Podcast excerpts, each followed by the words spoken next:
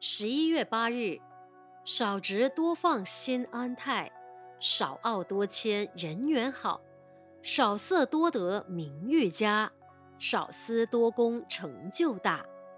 世间上有多少人因为骄气而失败？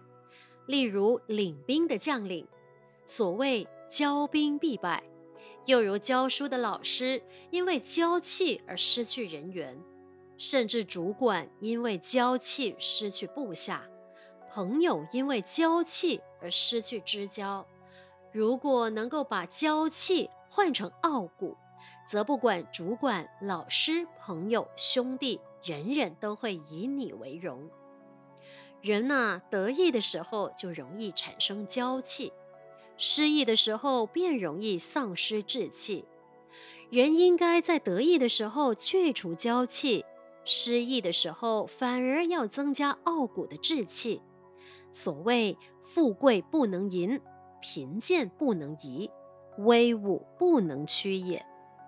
其实骄气不可有，骄矜自大，必有吃亏的一天；傲骨不可无，过分的屈膝奉承，也永远没有抬头之日。所以武人在贫贱的时候，眼中不可只看到富贵，如此自有傲雪风骨。当得意的时候，要能不忘记贫贱之时，自然不会骄慢不恭。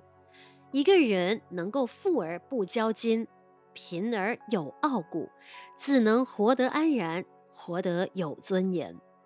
文思修，人应该在得意的时候去除骄气。